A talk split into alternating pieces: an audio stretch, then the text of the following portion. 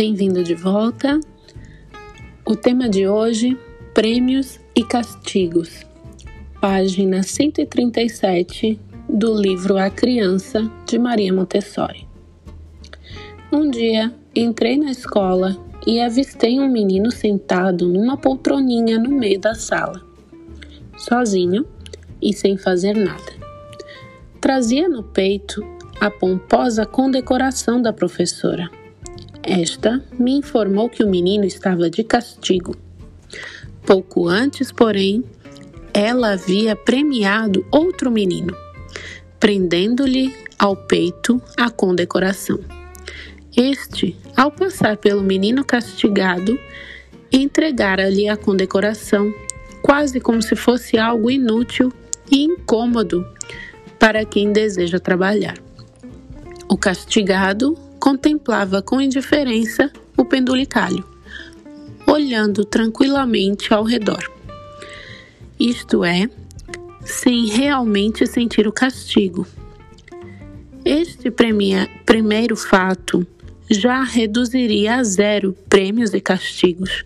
Entretanto, quisemos observar mais a fundo e, depois de uma larguíssima experiência, constatamos que o fato se repetia de maneira tão constante que a professora terminou por sentir uma espécie de vergonha, tanto de premiar como de castigar crianças, que permaneciam igualmente indiferentes a prêmios e castigos. A partir de então, não se distribuiriam mais prêmios nem castigos, mas, surpreendente, o mais surpreendente foi a frequente rejeição do prêmio. Tratava-se de um despertar da consciência e de um senso de dignidade que antes não existia. Bom, sabemos que na nossa sociedade temos muitas leis, né, para cumprir e muitas coisas que a gente não pode fazer e seríamos punidos se o fizéssemos. Mas será que essa é a melhor forma de educar nossos filhos? Eu trago hoje essa reflexão. Será que eles devem aprender a fazer o correto, o melhor, só para receberem prêmios ou para não serem castigados? Ou eles devem aprender o porquê de cada coisa, né? Eu tenho refletido bastante esse tema agora que a minha criança está chegando numa fase mais questionadora. É, e agora que não é mais só cuidar né, da integridade, da, de alimentar, de pôr para dormir, que a gente já tem mais diálogo, começa mais essa parte da educação propriamente dita. Então hoje eu trago algumas questões. Eu ouço ah, algumas mães na tentativa de, de fazer com que com que a criança não repita certos comportamentos, dizendo não faz isso, menina, não faz isso, menina, porque é feio. Feio, mas feio ou bonito é tão relativo. Não bata no seu amigo, é feio bater.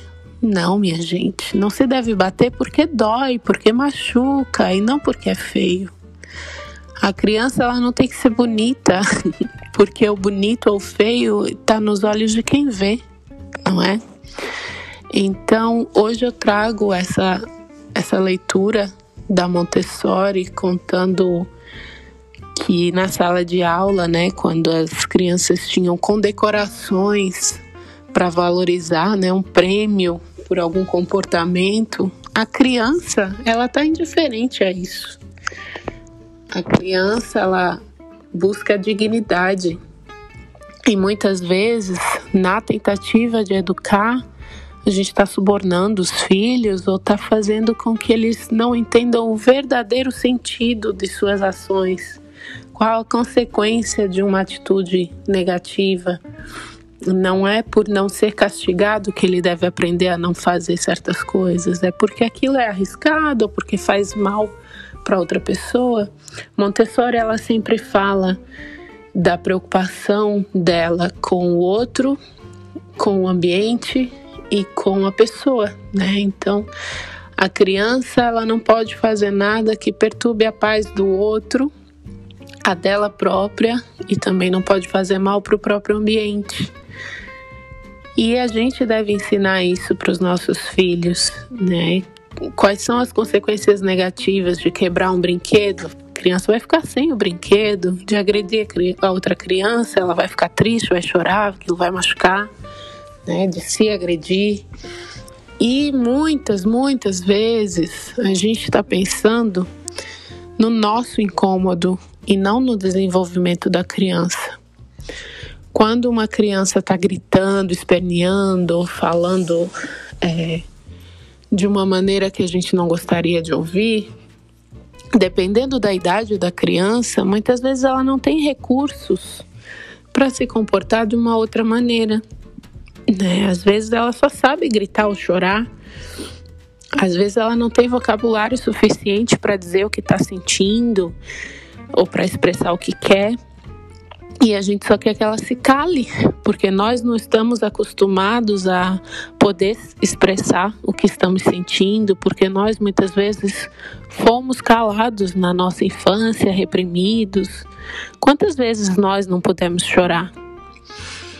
Então, eu diria para acolher a criança. É lógico que a gente tem que ensinar o que se espera na nossa sociedade e impor o respeito acima de tudo, mas cuidado com o vocabulário. Não subestime, eu sempre falo isso, acho que em quase todo áudio, não subestime a criança, não pense que ela não vai entender. Explique com um vocabulário que ela possa entender, na linguagem adequada para a idade dela. Explique a consequência daquilo que você quer que ela pare de fazer. Explique o real motivo daquilo que você quer que a criança faça. Mostre, dê exemplos. Seja você o exemplo que você quer que a criança siga. Não dá para a gente esperar da criança comportamentos que nós não temos. É, como gritar com a criança pedindo para que ela não grite, por exemplo, né, que é o clássico. E eu tenho experimentado isso, não, não de um lugar de quem aplica tudo isso, de quem é perfeita, longe disso. Eu estou aprendendo a cada dia, é, errando também, e eu gosto de gravar justamente para trazer essa reflexão, a leitura, e espero que vocês tenham gostado de ouvir. Fiquem bem e até a próxima.